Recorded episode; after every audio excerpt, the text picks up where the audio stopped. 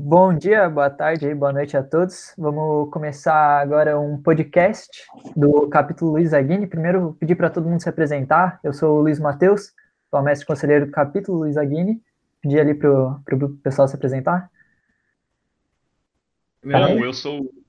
Meu nome é Enzo Canei e eu sou, estou como primeiro conselheiro do capítulo Luiz Aguini. Meu nome é Vitor, eu sou sênior e é isso aí. Fala galera, meu nome é João Pedro, eu sou atual mestre conselheiro estadual de Santa Catarina.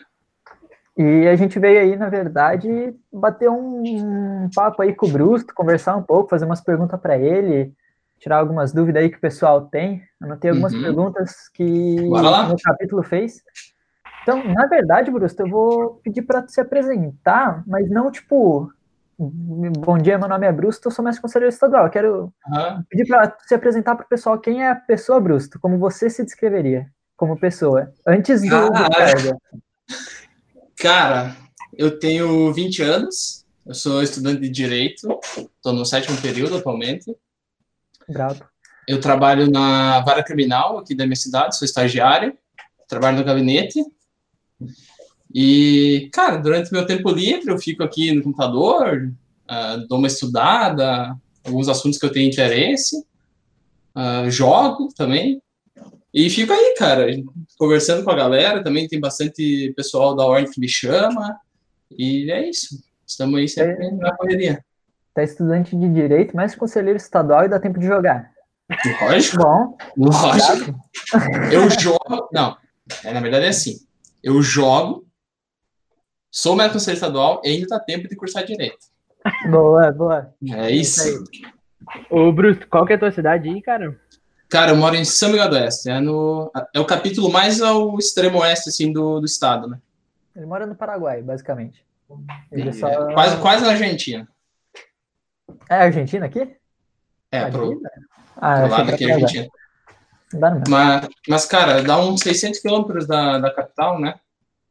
Tu já fosse lá? Já cruzou a fronteira? Sim, sim. Ô, louco, eu, eu já passei cara, um bom tempo aí perto, nunca cruzei. É, é pertinho aqui, cara. Tipo, meu pai, ele é vendedor, né? Uhum. Daí ele, tipo, às vezes ele vai lá para Dionísio, que tem a, as três fronteiras, né? Do, do Paraná, do, da Argentina também. Interessante, interessante. Cara, eu vou pegar aqui. Deixa eu. Vamos começar com as perguntas aí. Bora Deixa lá. eu ver aqui, ó. Essa daqui eu que fiz. Porque é, eu ia fazer ela no, no CEOD, na verdade, mas correria para cá, correria para lá, não deu. Eu, uhum. A gente estava conversando no CEOD e ia perguntar, como é que tu virou Demolei? Como é que tu conheceu a Ordem? Eu conheci a Ordem porque todos os meus amigos de escola, assim, eram Demoleis, né? Eu iniciei com 13 anos e, cara, tinha toda a minha turma da escola era Demolei, todos os meus melhores amigos, desde eles iniciaram assim. Eu fui, fui convidado uma vez para iniciar na ordem, e meu irmão mais velho, também ele era Demolei, só que ele foi, tipo, ele foi iniciado e não prestou nem o questionário de exame, assim, do grau iniciático. Uhum. Daí ele desistiu, tipo, não, não se interessou. Daí eu fui convidado em 2013, no primeiro semestre, e eu conversei com a minha mãe e tal, com a minha família, e eles decidiram Tipo, não me deixaram participar porque achavam que eu ia ser igual meu irmão mais velho, né? Uhum. Daí, tipo, no momento fiquei meio chateado e tal, mas aceitei. E, cara, eu dei mais uma pesquisada, eu conversei novamente com os meus amigos e eles fizeram uma segunda indicação. Daí, no segundo semestre de 2013, uh, ah, eu, tipo, conversei com minha família e falei, viu, eu quero participar, se, se eu não gostar, eu saio, né? Não tem problema. E eu acabei entrando. Daí comecei a participar, gostei bastante e tô aí até hoje, cara. Teu padrinho já, já era Demolei há quanto tempo? Cara, o que me indicou foi, se eu não me engano, não lembro direito quem que era, mas eu acho que foi o Fontana. Ele ah, já Fontana? Tava, sim, ele já tava há um ano, acho, ou dois na hora, não lembro direito. Mas, tipo, toda a minha turma ali era uma galera, assim, que já tava, tava um ano uhum. por aí. E e o Fontana era meu colega do ensino médio, né? A gente conversava bastante, era amigo, é amigo até hoje. E ele me indicou e a gente. Eu iniciei. É louco aconteceu a mesma coisa comigo, na verdade. Eu, eu fui indicada e na época eu não mostrei muito interesse. E daí foi passando, meus amigos tudo eram Demolei também, aqui do uhum. capítulo Luiz Aguini. E foi passando, e eu só fui entrar mesmo na ordem coisa de um ano depois, quando me indicaram pela segunda vez, que daí eu tive interesse na ordem, porque de começo eu, eu deixei passar a oportunidade, sabe? Eu não, não dei bola. O pessoal falou que era uma ordem e ficou por isso. É, é uma coisa comum, né? Tu tinha quantos anos? Cara, eu acho que eu tinha uns 13, eu fui entrar com 15. É, se for olhar, assim, a idade de 12, 13, 14 anos, a pessoa é muito nova, né? O menino é, tipo, muito novo, não tem, não tem uma seriedade, assim, que a ordem precisa. Até acho bom, ah, iniciar com 12, mas ele vai amadurecer realmente com 14, 15 anos. Dos 12, 12, 13 ali, vai ficar meio que não tá entendendo direito, mas vai aproveitar muita coisa, com certeza. Uhum. Mas vai começar a amadurecer realmente, entender o que, que a ordem tá, tá proporcionando a partir dos 15 anos. Isso daí é verdade. Acho que o Enzo ia falar alguma coisa. Entendi. Brusto, então com quantos anos tu iniciou mesmo? Com 13. 13. Em qual momento tu pensou assim, cara, eu quero ser mestre conselheiro estadual? Como foi? Quando, se tu lembrar, putz, eu conheci aquele cara lá que inspirou? Se tu puder contar Cara. um pouquinho disso. Deixa eu pensar. Cara, lá no nosso capítulo a gente teve sempre mestres conselheiros muito bons, assim, ah, do meu capítulo, né? Até que ah, eu era bem amigo, assim, do Fontana na época, ele foi mestre conselheiro em 2015, e a gente, a gente participou bastante da...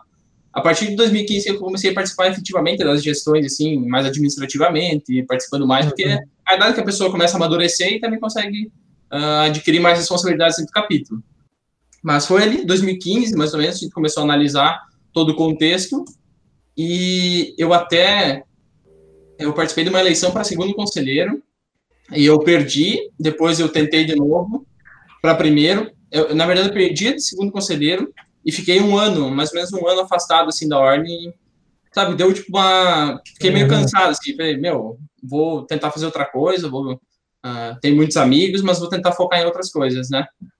E, cara, depois de um ano, tipo, eu percebi que eu tinha amadurecido já mais a, as minhas ideias e decidi voltar. E quando eu voltei, eu me candidatei, demolei ativo para primeiro conselheiro direto. E daí eu fui eleito primeiro conselheiro. E no primeira, na primeira gestão de 2017, depois eu fui mais conselheiro na segunda gestão de 2017. Cara, e dali eu, eu, tipo, eu percebi que, que eu gostava bastante de, de participar das ordens. Eu fui CC logo após, na gestão de 2018, do, do Priorado. E logo depois de CC, eu fui, quando estava terminando né, a gestão de, ah, de CC, eu virei regional. Uhum. Depois de regional, cara, daí foi analisando assim a conjuntura do estado, né? Foi analisando o que a gente poderia fazer, fui me aliando às pessoas e ah, encontrei o Felizete, tava, tinha bastante ideias comuns assim de, de como ah, lidar com a ordem em estado e a gente resolveu mon- montar a chapa e estender para trás. Então, cara, eu não, não vou te dizer que teve um, um dia assim, eu falei, meu, meu, meu sonho é ser mais conselheiro estadual, mas eu eu fui analisando, fui olhando a, quais seriam as- as alternativas, né, o que eu queria para minha vida, a minha disponibilidade de tempo, e a gente foi, cara, foi uma coisa, foi um processo natural. Eu nunca, Uhum. nunca quis ser mais conselheiro para ser regional, ou ser regional para ser estadual. A gente foi, foi indo, cara, conforme foram acontecendo as coisas. Ah, para ser conselheiro estadual, tem que ter uma junção de muitas coisas, né, cara? Tem que ter até bastante sorte para para tu ter a oportunidade, tá na idade, tem que ter tudo acontecendo ao mesmo tempo. Então, por isso que, infelizmente, poucas pessoas são, né? Ah, Se for pegar um estado, são dois, duas pessoas só que são estaduais aqui, né? No, em Santa Catarina tem mais oito É. regionais. Tem que tem, tipo, mais de mil demolês ativos.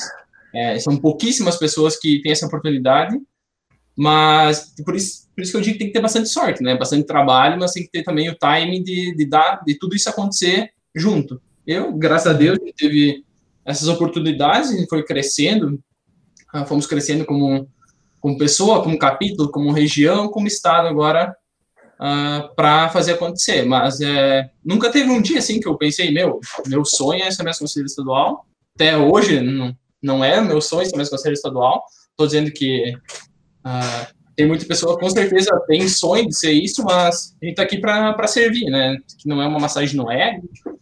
Então a gente está aí para sempre servir mais e mais. Tanto que tem muitas pessoas, ah, tem, tu tem sonho de ser mais conselheiro nacional, algo do tipo. Tem várias pessoas assim, que te que, que falam, né? Mas conselheiro nacional é ainda mais difícil, tem que ter mais time, tem que ter mais planejamento. É uma coisa que não tem como sair do nada, e esse sim, tem que ter um planejamento muito, muito grande. Mas a jornada do Demolei é, é isso, cara. É time, é ver as oportunidades, agarrar, uh, pegar a responsabilidade, puxar para si, tentar fazer o máximo possível para o seu capítulo, que uma hora tu vai ser reconhecido. Isso daí é legal, porque eu lembro no, no último CIOD agora, quem, quem foi, lembra? Que depois da, da, da posse de mestre conselheiro estadual ali, da instalação, tu, uhum. tu falou isso daí, que tu não tinha o sonho de ser, que tu só foi seguindo o fluxo. Eu lembro uhum. que tu, tu falou isso no teu discurso, não lembro exatamente o que era. Tá, não, a... tá muito nervoso.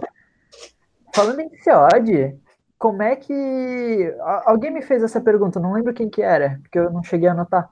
Como é que tava, como é que tu tava durante a eleição? Porque, cara, quem tava naquela, durante aquela votação, cara, uhum. é, 34 a 34, foi, foi pesado. Cara, eu tava passando mal, tava mal, cara. Eu tava muito nervoso, tava, tipo, uma coisa de louco, assim. Porque a campanha, foi muito cansativa, muito, muito cansativa. Meu, era tipo o dia inteiro, das 8 da manhã até meia-noite e pouco, todo dia, cara, WhatsApp, falando com todo mundo. Ah, tu sabe, né, Luiz? Meu, deu. Foi, tipo, muito, muito cansativo mesmo. As duas chapas estavam muito boas, tinha. Ambas as chapas tinham destaques muito bons de cada lado. E, cara, foi uma coisa assim de louco. A, a eleição lá Tipo, tava muito nervoso, muito mesmo. Tava sentado lá, cara só, respirando para não morrer, porque era uma coisa. Foi uma coisa assim que eu nunca tinha vivido na minha vida. E ainda deu a treta lá, né, cara, de. Sim, declarar, errado. É, declarar errado, né, eleito, né, cara, daí, tipo, meu, sabe, desceu aqueles quilos da co das costas assim, e depois mandaram parar tudo e fizeram a recontagem. É. Porra, cara, isso aí me quebrou muito, mas. Mas foi legal, cara, foi uma experiência. Tanto que se eu tivesse perdido, eu ia ficar satisfeito, sabe, pelo resultado. Porque a gente deu o máximo, aconteceu de, da nossa chapa ser eleita, mas se a gente tivesse perdido também, eu, com certeza ficaria triste, né, mas não ficaria chateado, assim, porque ah, acredito que a gente deu o máximo e foi o que foi. Isso daí é um negócio legal. Eu ouvi até da outra chapa isso, na verdade, que, tipo, mesmo uhum. independente de quem ganhasse, quem perdesse, tipo, só a experiência de ter chegado Sim. até ali já tinha sido, tipo, muito louco. Então, uhum. todo mundo saiu contente por ter tido a, ter tido a experiência. Canei? Do Bruce, esse, esse embalo que tu falou antes de fazer mais pelo teu capítulo, etc. Uhum. Qual dica tu daria para um irmão iniciático ou um novo na hora de Demolay? Ou até o mais velho, que tem esse sonho, essa gama, essa vontade de ser mestre conselheiro estadual? O que que tu fala assim, não, faz isso que tem mais chances de conseguir? Uhum. É, primeiro que não existe fórmula mágica, né? Não existe fórmula mágica, não tem nada que a gente possa falar que vai ser garantido. Mas, cara, é participar de tudo, tudo que teu capítulo tiver, uh, participe, dê apoio ao mestre conselheiro, uh, entre em contato sempre com o conselheiro consultivo, seja amigo dos seus irmãos, tenta exercer algum tipo de liderança, seja em qualquer, em qualquer situação, como presidente de, de comissão, como primeiro conselheiro, segundo conselheiro, como mestre conselheiro, porque a gente pode ver que um capítulo ele é formado por muitos líderes, né? E o dever do mestre conselheiro é deixar as estrelas é, brilhar sem deixar que os outros se apaguem, né? Então é justamente uh, por isso. Eu tive mestres conselheiros antes de mim que me prepararam para para ser mestre conselheiro no capítulo e, consequentemente, exercer, tentar exercer um trabalho também na, nas outras funções, né? Mas o que eu diria é, converse com o mestre conselheiro, uh, participe de todas as atividades, tente elaborar projetos novos e não se limite só a, meu, eu quero ser mestre conselheiro na, na próxima gestão, então vou guardar todos esses projetos para mim, vou anunciar lá na minha, na minha candidatura e, pô, vou anunciar lá 30 projetos não vou conseguir cumprir nem metade. Mas assim, cara, vai dando ideias pro teu capítulo. A liderança é uma coisa que ela deve ser, deve ser natural, né? Ah, não uhum. existe uma, uma liderança forçada, isso é uma ditadura, né? Então, cara, tem que, tem que ir sentindo. Se o teu capítulo gosta mais de, de participar de filantropias, faça mais filantropias, faça projetos a partir disso. Se o teu capítulo gosta mais de fazer uma, uma confraternização, um entretenimento, é seguir o fluxo. Sim, não tem forma mágica, porque é complicado até falar isso, mas tem que analisar cada capítulo e tentar dar o máximo pelo capítulo, porque para ser mais conselheiro estadual, tu tem que ter feito algum bom trabalho no teu capítulo, fazer um tra bom trabalho na tua região, ser reconhecido, né? Porque se tu for lançar uma candidatura uh, para mais conselheiro estadual e nem tua região te apoia, né? Tu, tu tem chance quase zero de ser eleito. Mas, enfim, tu tem que realmente fazer um trabalho bom no teu capítulo, fazer isso realmente por amor, porque às vezes você vai ter que acordar de madrugada, vai ter que ralar muito, vai ter que se dedicar muito, vai estar cansado e vai chegar lá na hora e alguém vai dar vai dar um mérito para outra pessoa. Mas o mestre conselheiro é isso, é, é brilhar sem deixar que os outros se apaguem, né?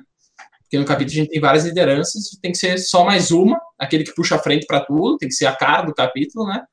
Mas tem que tocar o barco, cara. É sempre, não pode parar de trabalhar. Eu, eu acho isso legal do gabinete estadual, na verdade, porque se tu for pensar, tem pelo menos um regional por região, obviamente.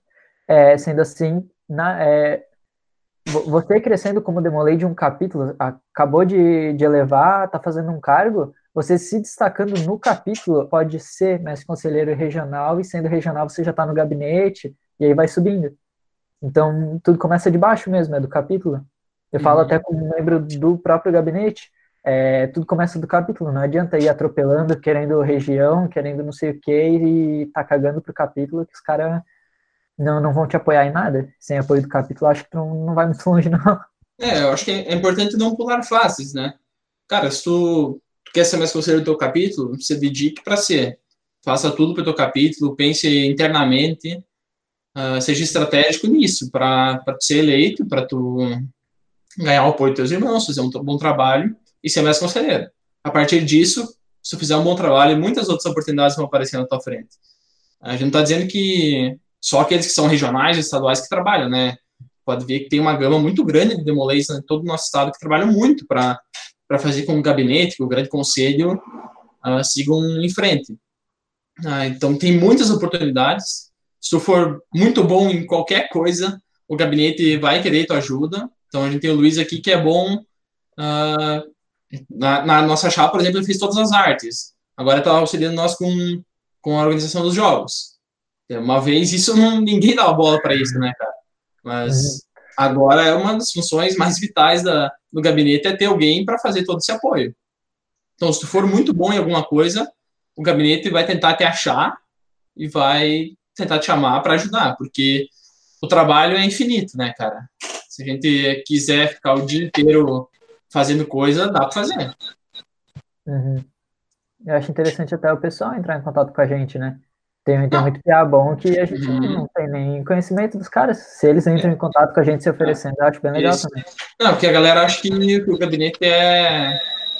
Acho que o, o gabinete é. é intocável, né? Ele tá aqui só para para aparecer nas fotos sorrindo. Mas não é assim, a gente tá aqui para realmente trabalhar, quer conhecer vocês, né? Tem muitas pessoas aí que, por exemplo, você, Luiz, se conheceu faz pouco tempo, né? Se for analisar toda, faz uns dois, três anos assim que a gente uhum. se conhece, mas que tá tendo contato mais direto é agora nesse gabinete. Sim. E, cara, eu não tinha a menor ideia da tua existência antes de te conhecer.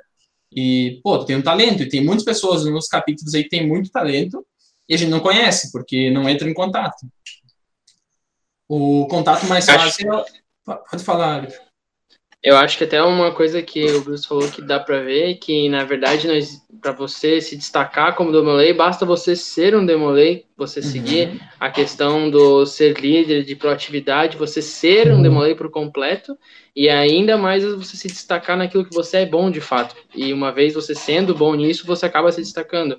Sim. Eu até vou aproveitar o gancho, é, vou dizer agora como iniciático, por assim também, e e pensando também nos ouvintes aí do podcast, do YouTube, do Spotify, eu vou uhum. pedir, a gente está falando tanto aqui de mestre conselheiro, mestre conselheiro, caso tenha alguém que não saiba o que é, vou pedir para o Luiz dar uma breve explicada na teoria o que é um mestre conselheiro, e eu já deixo o gancho para o Brusto explicar como é que é para ele, como é que é para ti, Brusto, a logística, é, o que que tu como mestre conselheiro estadual faz. A gente sabe ali o básico do mestre conselheiro dentro do capítulo, mas, pô, imagina um capítulo de, do tamanho de um estado, né? Então, eu acho que até eu, como iniciático, tenho essa curiosidade para imaginar o que, que tu faz. E até depois vou estender também uma outra pergunta em relação ao gabinete, mas por enquanto é isso aí. Tá. Tá, vou começar então. Cara, é, como mestre conselheiro, acho que o, o que é um mestre conselheiro, todo mundo que está ouvindo provavelmente sabe. Mas o que o mestre conselheiro faz, de fato, eu, quando eu assumi o, o posto de mestre conselheiro, eu tinha muito isso de, ah, vou fazer tudo, vou fazer tudo. E quando eu cheguei, eu parei, eu, eu pensei, cara, eu fiz um monte de coisa, mas e o capítulo? O que, que eles fizeram?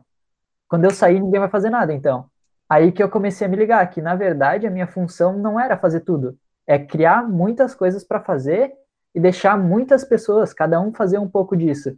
Que daí você vai desenvolvendo no pessoal do próprio capítulo, você vai se ligar, ah, aquele cara faz melhor isso, ah, aquele cara faz melhor isso.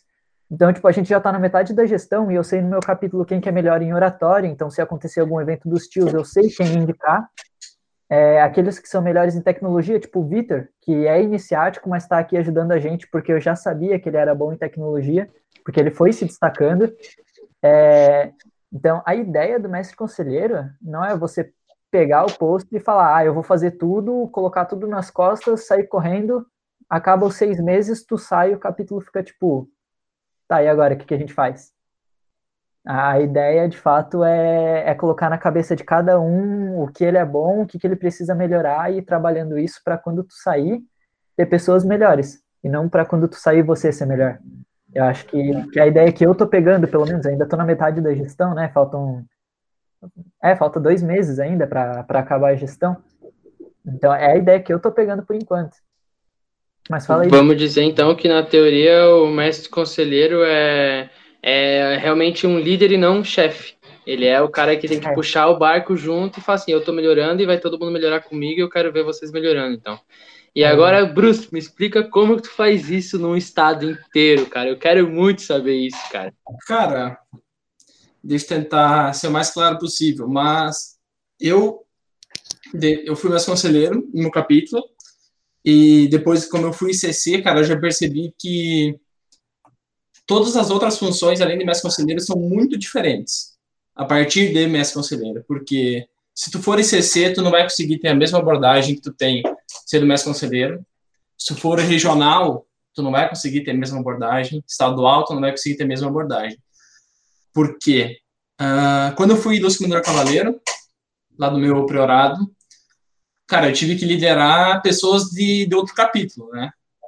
Na época, nós, tinha, nós tínhamos o capítulo Chapecó, e depois veio o capítulo Pinhãozinho também. E, cara, a galera não te olha com o mesmo jeito, né? Porque tu não construiu a mesma história. Então, tu tem que agir de maneira bem diferente. Lá no teu capítulo, tu consegue ter um pouquinho mais de, de autoridade, né? Não falando de, de chefia, mas de autoridade. Uhum. Da galera respeitar o que tu fala, né? Entender que isso vai ser importante pro capítulo. E, por exemplo, num, num priorado, que já é mais regionalizado, é bem diferente uh, como tu lida com todas essas coisas. Quando eu fui regional também, eu já tinha o pique do, do ICC, e a gente consegue, começa a perceber que, como regional, como estadual, que as coisas acontecem sem você estar lá. Então, se amanhã o gabinete encerrar, todos os capítulos vão continuar trabalhando normalmente. Provavelmente eles não vão, não vai acontecer nada de ruim para eles. E a gente está aqui realmente para auxiliar, não está aqui para comandar, para dizer o que tu tem que fazer. A gente propõe diversos, uh, diversos projetos, tu faz se tu quer, uh, a gente quer que todos façam, mas não é a gente não pode te obrigar a fazer nada. Se tu quiser fechar as portas do capítulo e nem receber nós, tu pode, não quero que tu faça isso, né? Mas tu pode. A Ordem de Molê acontece sem as lideranças regionais, estaduais. Ela acontece melhor com o gabinete estadual mas ela acontece sem as lideranças uh, estaduais e regionais. Porque, cara, tem, tem muitos capítulos que te, tiveram, né? Antigamente, o meu capítulo era um exemplo disso. Tinham poucas pessoas que visitavam o meu capítulo justamente porque ele era muito longe, né? Uhum. De toda, toda a galera. No máximo, assim, um regional, uma vez por ano, algo do tipo, mas tô falando bastante tempo atrás, né? E, cara, meu capítulo sempre continuou. Estava lá, mais de 20 anos de história, descontinuava sem problema nenhum. Só que o que começa a acontecer? Começam a ser criadas algumas tradições do capítulo. Começa a galera a dar uma modificada no ritual, começa os tios uh, dar pitaco na ritualística, e começa a galera sair do trilho, né? Sair do trilho da ritualística certa, uh, começa a sair do trilho da administração certa, dos procedimentos administrativos de regularização, iniciação, elevação. Tudo isso é muito importante para o grande conselho ter um controle e conseguir manejar toda essa galera junta. E o papel do gabinete estadual é o quê? É representar esses demolês em eventos nacionais, estaduais, fazer com que eles sejam ouvidos e, além disso, propor projetos de melhoria para esses capítulos. Então, a gente tem uma, diversos projetos para os capítulos realizarem, a fim de que eles possam desenvolver melhor suas gestões. O Gabinete Nacional tem a Campanha Nacional de Incentivo à Excelência. Se o, se o mestre conselheiro fazer aquilo, com certeza ele vai ter uma uma, uma gestão um pouco melhor, compreende os dias obrigatórios, que tu fez o, uhum. o juramento, e além disso, o gabinete estadual está aí para propor outros projetos para tentar melhorar os capítulos, mas eles não são obrigatórios, apesar que eu quero que vocês façam. Mas, assim, liderar um, um Estado é bem diferente do que um capítulo, nós não temos oficiais aqui, então eu não posso responsabilizar alguém por alguma coisa, a gente tem os, os meus oficiais aqui são os regionais, né, e os secretários. Então, meu, eu preciso de ajuda lá no sul. Ah, a gente tá, o regional relatou, tô, é um hipotético aqui, tá? Não é que isso aconteceu. O regional relatou que tem um capítulo lá no sul que está com uma dificuldade ritualística, ah, eles estão fazendo algumas coisas erradas, eles não sabem direito, eles não tiveram acesso ao ritual, algo do tipo. O regional me contata, ah, a gente faz um plano, falou, falo com o meu adjunto Ô, Felizete, tu consegue dar uma passada lá, marcar uma visita, vamos comparecer naquele capítulo, vamos falar com o Grande Conselho se tem algum ritual sobrando que a gente possa fazer de destinação, angariar recursos na, na região para, meu, galera, vamos todo mundo ajudar e vamos comprar um ritual novo para o pessoal e, sei lá, a gente vai lá, faz uma, um workshop ritualístico com a galera. Acontece e... bastante, desculpa interromper, é, é, que na minha visão você fazia muito mais projeto. Até eu que estou no próprio gabinete, na minha visão você era fazia muito mais projeto e tal. Acontece bastante isso de ser é, dessa parte é, mais humanizada, eu diria, de tipo, ah, eles estão precisando de ajuda, vamos marcar, vamos ir lá, tem como ajudar. Acontece bastante essa conversa? acontece, acontece. Só que ela não é, não é pública, né? Hum. Tipo, ó, o regional fala, ó, tem um capítulo aqui que tá, tá meio assim, não tá querendo uh, fazer tal coisa. Meu, tem prazo para entregar regularização até tal dia, os caras não estão querendo cumprir. Daí vem o grande secretário falar comigo, viu? Entre em contato com aquele menino lá, vê o que está acontecendo.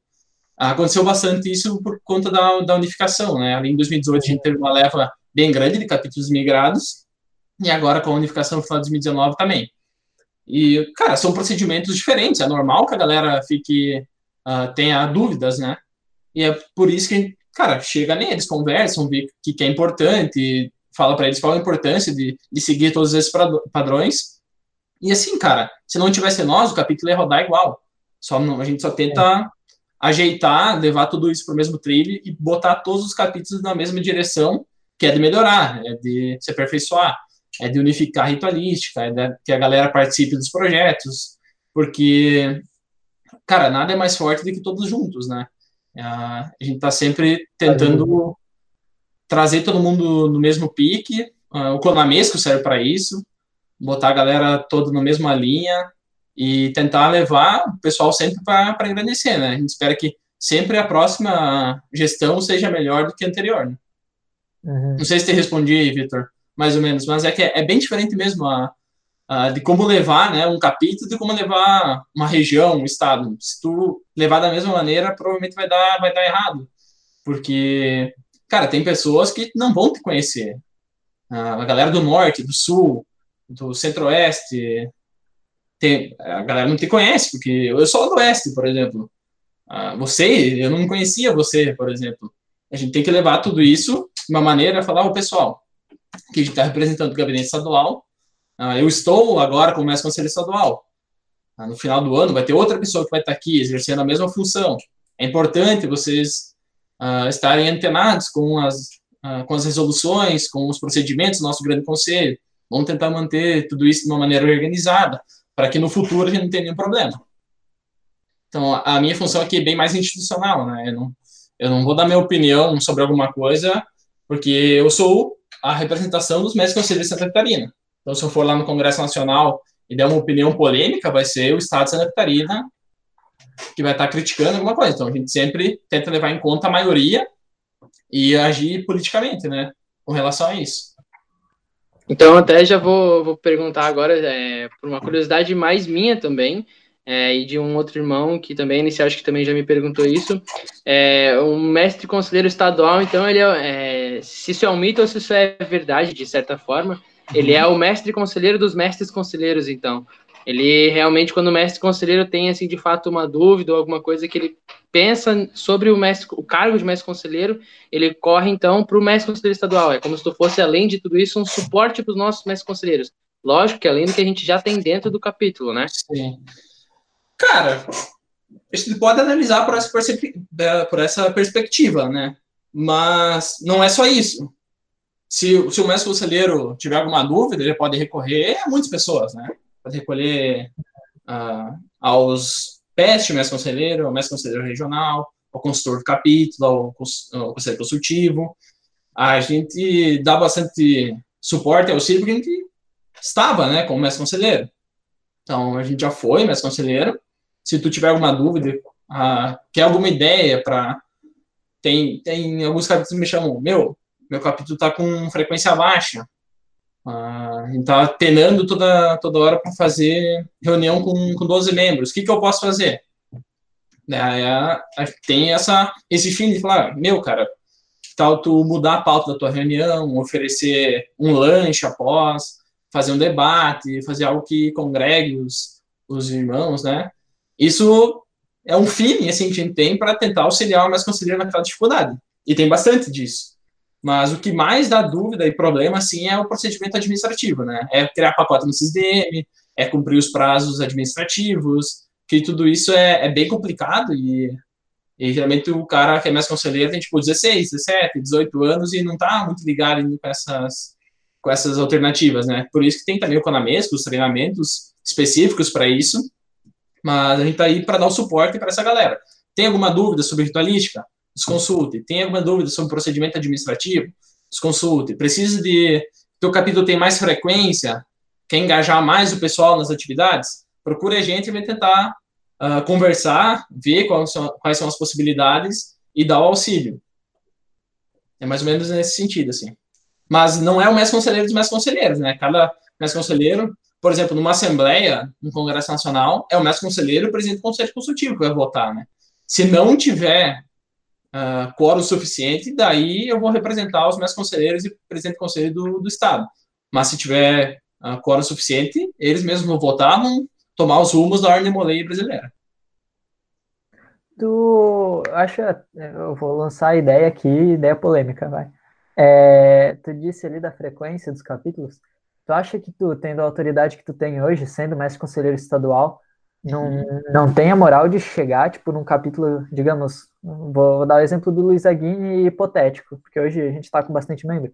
Digamos, uhum. o Luiz Aguini está com 12 membros penando, tu teria a moral de, tipo, chegar no capítulo por ser autoridade, mais pessoas vão naquela reunião porque eles querem te ver, alguma coisa assim, e tu dá uma palestra, tipo, mostrando como é um capítulo bom, como eles podem melhorar e tal, e tentar, tipo, colocar na cabeça de todo mundo, porque eu entendo a posição do mestre conselheiro. Ele sozinho ele não faz nada. Uhum. Então eu entendo muito o mestre conselheiro que tá penando. E eles querem achar um jeito de trazer os meninos. Uhum. Então acha que teria essa moral de dar uma palestra para tu tentar colocar na cabeça dos meninos essa, esse engajamento de volta? Cara, e daí eu... acho que já, eu não sei como é que tá a disponibilidade de tempo assim que voltar uhum. a quarentena, mas é uma ideia legal para os mestres conselheiros chamar essa pessoa, esse pessoal de mais autoridade para darem uma palestra assim. Cara, tava, nós tínhamos conversado, eu e o Felizete já, nós tínhamos conversado também com os regionais para para fazer algumas visitas mais técnicas, né? Então, ao invés de a gente ir lá visitar, ver a iniciação do capítulo, bater palma e ir embora, a gente realmente fazer uma apresentação, uh, falar sobre algum tema que o capítulo, que o mestre considera acho que o capítulo está defasado, né? E tentar uh, engajar mais o pessoal. Só que por conta agora da, da pandemia, né, da suspensão dos trabalhos, a gente não conseguiu exercer, porque a gente teve poucas viagens, né, desde a da nossa instalação. Mas a nossa ideia era realmente fazer isso. Não que, que eu tenha moral ou autoridade, mas é realmente para dar outro ponto de vista. Porque uhum. geralmente alguém que vem de fora tem um ponto de vista diferente do capítulo. Uh, muitas pessoas podem concordar ou discordar do que eu estou falando, mas é um ponto de vista. Eu acho que uh, vendo uma ideia diferente, o pessoal pode expandir a mente, assim, abrir os olhos para algo que não estava uh, ah, vendo. Isso já aconteceu no meu capítulo. Por exemplo, vinha um regional, vinha um estadual, vinha uma pessoa de fora e lançar uma ideia diferente que a galera curte muito e começa a praticar no capítulo. Mas a nossa ideia era realmente, com os mestres conselheiros regionais, fazer um feedback, assim, viu, esse capítulo aqui está com bastante dificuldade na ritualística, uh, tem um capítulo que está com falta de membros, tem um capítulo que o conselho consultivo tá, uh, não está conseguindo ajudar os meninos da maneira correta, uh, no outro capítulo tem um sênior lá que não deixa os meninos fazer tal coisa. A ideia era a gente entrar em contato com esse capítulo, marcar uma visita, ir lá e fazer uma espécie de workshop, uma palestra, algo do tipo, para que o capítulo saia uh, mais com mais conteúdo do que quando a gente foi lá, né? A ideia é essa, mas por conta agora da, da pandemia a gente não conseguiu visitar, né? Mas a, a nossa ideia também agora daqui para frente, a gente vê que está se estendendo cada vez mais é fazer isso online, né? Fazer algumas conversas online com os meus conselheiros, com os capítulos, para tentar trazer mais a galera junto, né? Essa ideia que vocês estão tendo aqui, por exemplo, já é, é bem diferente, né? Do que provavelmente vocês não fariam isso se não tivesse tá, uh, acontecendo uh, tudo isso. E, cara, a gente tem que lidar com as nossas dificuldades e, e bola para frente. Nossa ideia agora é tentar unir mais a galera, porque eu imagino que nesse momento tem, muito, tem muitas pessoas que estão muito preocupadas, uh, talvez tenham parentes que estão acometidos com a doença, ou vão ter, estão com medo que eles tenham e talvez eles deixem a ordem de Molay para os últimos casos, né? Para o último momento. Mas a nossa uhum. ideia é tentar uh, trazer mais essa galera junto, voltar todo mundo para o mesmo trilho, porque a gente estava sentindo que antes de tudo isso acontecer, nós, tava, nós estávamos tendo resultados bastante agradáveis. O pessoal estava participando bastante das nossas atividades, uh, estavam curtindo, estavam dando feedback, a gente estava uh, ah, consertando o que o pessoal não estava gostando muito. E a partir disso parece que estagnou. E nós vamos tentar retomar, né? Já tivemos agora os, os projetos com os jogos, é, teve uma adesão bastante legal dos capítulos, até mais do que a gente esperava. E são coisas assim, que, meu, tivemos uma ideia, já tinha uma ideia, mas, viu, vamos lá, vamos fazer, semana que vem a gente precisa começar a rodar isso, faz a inscrição da galera, vamos lá, vamos fazer acontecer, faz do jeito que dá, depois vai melhorando. E é isso, cara, tem que ter criatividade. Claro que todo mundo no, no gabinete tem ideias, né? Não sou só eu e o Felizete.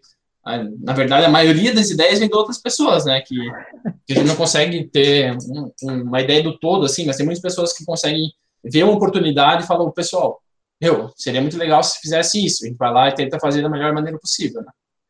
Sim, eu o dos jogos, eu tô, eu tô comandando os jogos, não foi nem minha ideia dos jogos, foi de outra pessoa. Uhum. Eu lembro que a plataforma que, que o Mikael, que estava programando e tal, uhum. eu tive a ideia tomando banho. Fui tomar uhum. um banho e eu tava pensando, ah, por que não criar uma plataforma? Daí a gente fez uma reunião e depois surgiu aquela baita plataforma que a gente uhum. ficou um mês e meio para criar ela. E eu acho muito louco isso a, a, adesão do pessoal nas coisas online tá, tá muito grande. O pessoal tá, tá, tá muito engajado. Eu fui fazer o, fui organizar os campeonatos esperando 12 times nos 12 de 12 a 16 times no DLOL uhum. e no CS uhum. eu tava batalhando para chegar em 12. Quando uhum. deu o horário final de inscrição, deu 26 times em cada um. Uhum.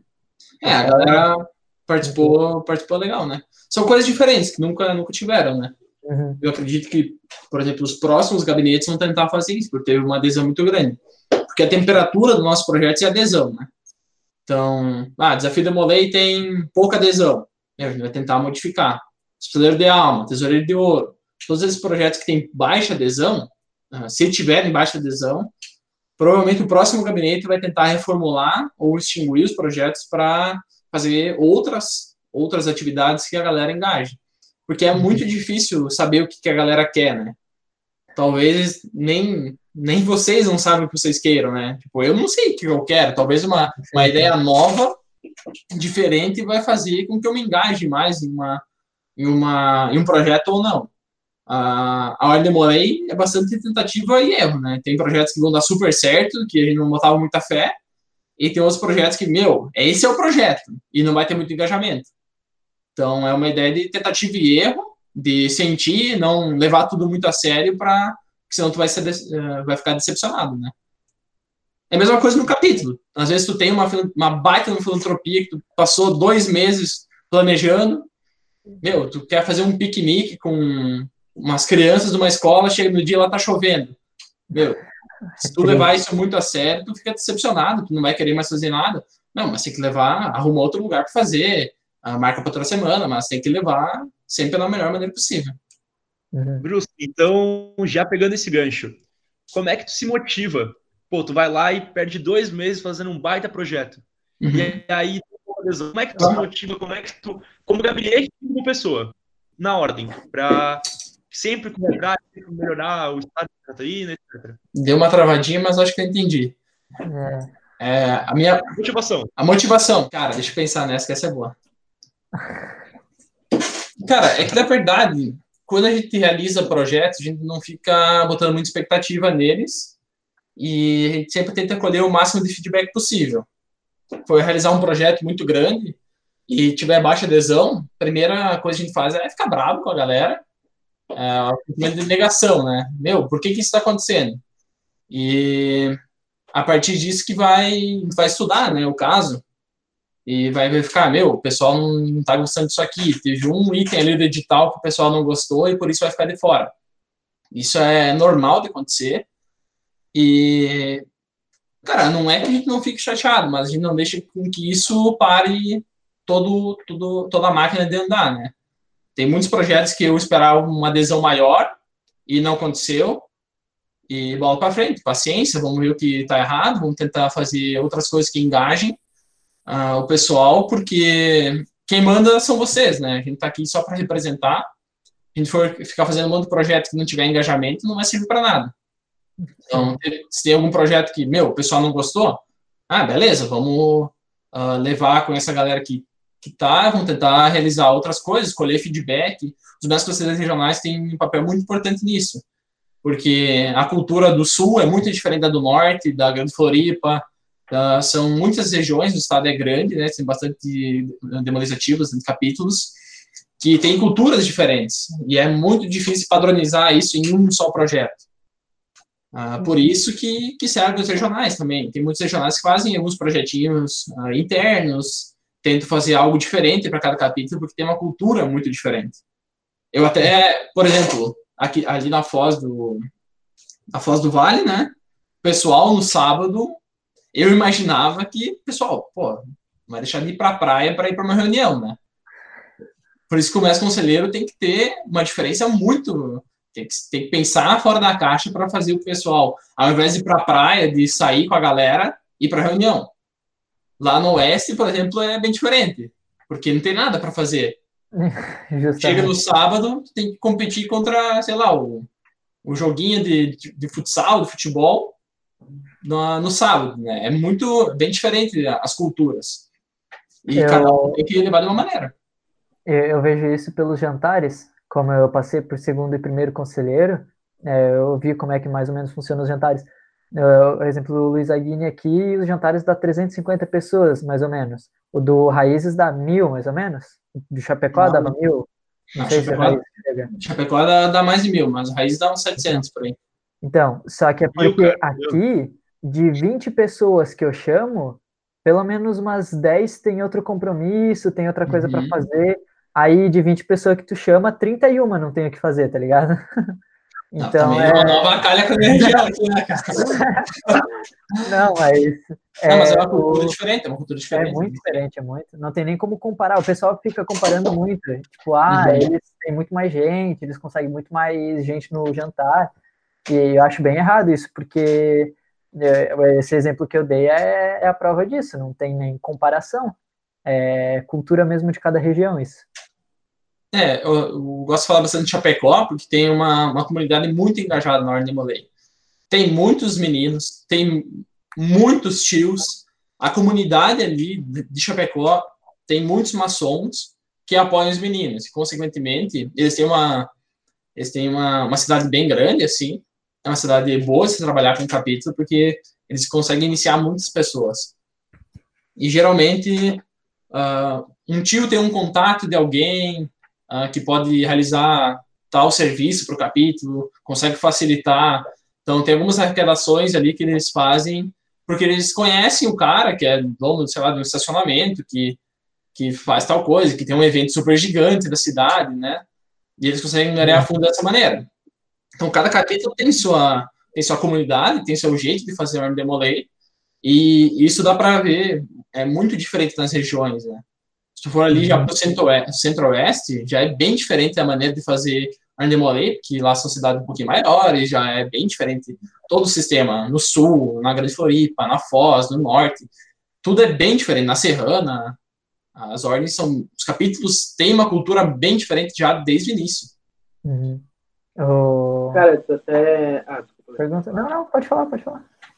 Até, Bruce, tu tava falando, cara, eu tava tomando as tuas palavras para mim já, cara, porque, assim, é, esse podcast, tudo surgiu de, nem o Luiz falou assim, é de uma ideia e a gente idealizou isso, começou a fazer é, isso, é, esse podcast, na verdade, vem de um projeto, que é o Alma Digna, que a gente tá lançando, uhum. e, cara, é, no quesito inscrição, engajamento, é uma coisa que, assim, ó, é, eu, eu estava aqui falando com o Luiz, falei com o Enzo, quando a gente lançou, assim, a inscrição, eu, eu tava esperando, assim, bater, sei lá, umas mil pessoas em uma hora, tá ligado? E, cara, ontem, assim, eu tava destruído, destruído, assim, emocional zero. Uhum. E hoje eu já tô melhor. Então, assim, é, eu fico imaginando, cara, até para fugir um pouco da, da, formalidade de pergunta e resposta, uhum. cara, é, eu não consigo imaginar como é que deve ser esse sentimento vezes um estado, sabe? É, e ainda mais que, assim, eu sinto isso, eu sou, vou ser bem é, preto no branco, como a gente diz. Eu sou iniciático, eu estou aqui dando pitaco, basicamente. A minha sorte uhum. é que esses caras são incríveis e compraram a ideia. Mas assim, eu tava lá no portão da casa do Luiz, trocando uma ideia, cara, deixa eu ajudar, deixa eu ajudar, deixa eu ajudar, deixa eu ajudar, deixa eu ajudar. E, cara, surgiu, cara, do dia pra noite, assim, eu não tenho como dizer, ah, não, não, não tem uma história bonita, assim, de filme. Não, uhum. surgiu de muito tempo, a gente batalhou, pensou, cara, foi do dia pra noite, é, no meio da pandemia, nada, que vai entrar pra história de todo mundo, tá ligado? Uhum. Então, cara, eu vou te dizer que eu imagino como que não deve ser essa frustração, eu não imagino, perdão, como que deve ser essa frustração no estado, cara. E como isso é, é muito importante, é muito bom a gente ter pessoas como você, de certa forma, que, cara, conseguem ter essa frustração e seguir em frente, tocar toca pra frente, toca a bola é, agora, para mim, fica pelo menos muito mais claro que não é bem só você tem toda uma galera por trás que às vezes se tu não tá, não tá no clima de tocar para frente, eles vão te puxar junto e vem, vamos tocar pra frente, tocar pra frente. Não, a equipe do gabinete, cara, é sensacional. Eu digo, se eu e o Frisete saíssemos hoje, a galera ia tocar tranquilamente sem a gente. Porque a gente é consultado, assim. Ah, tu acha? Ah, pode ser. Ah, eu acho que é melhor fazer assim. Não, beleza. Sempre tem uma, uma relação muito boa, a gente não tá aqui para impor nada. Uh, os regionais, por exemplo, têm uma, uma, autonomia muito grande, porque, pô, cara, que que eu vou cagar a regra lá para o sul? Eu nem conheço a galera. Eu vou lá visitar, vou fazer uma moralzinha com a galera lá, vou ser amigo, com certeza. Mas o Regional do Sul tem muito mais moral, conhece a galera lá, sabe que o capítulo está precisando de tal coisa. Então ele tem mais autonomia para lidar com isso.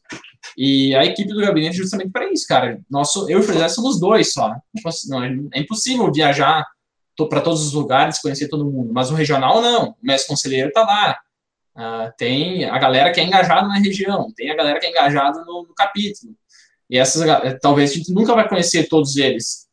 Mas uma coisa que gente, todos os lugares a gente vai, é sempre tem pessoas engajadas na Ordem Molay, que querem fazer algo diferente, querem fazer algo bom. E isso que dá a motivação de a gente continuar, cara, porque a gente sai de casa, deixa a família, deixa a namorada, deixa a faculdade, deixa os trabalhos, deixa tudo para trás para ir conhecer pessoas diferentes, uh, dormir na casa de alguém que tu nunca viu. Mas, cara, é ir, é acontecer, uh, ter experiências novas, conhecer pessoas diferentes, abrir a mente para esse tipo de coisa. Mas, como tu falou ali, parece que o gabinete é só frustração, né? Mas não, tem muitos projetos que fica muito grato que o pessoal participa, Uh, tem muitas coisas diferentes que a gente faz, que o pessoal curte muito, tem muitas mensagens que a gente recebe uh, que a galera agradece, parabeniza e a gente fica muito feliz com isso, né? O, eu vou dar exemplo, essa gestão mesmo do gabinete, teve dois projetos que deu muito certo e um que deu muito errado. Não que deu errado, mas que teve baixa adesão. Desafio Demolei, exemplo de 46 capítulos, acho que teve. A última vez que eu abri a plataforma, estava com 11 ou 12 é, capítulos que tinham mandado, mandado, quase 50.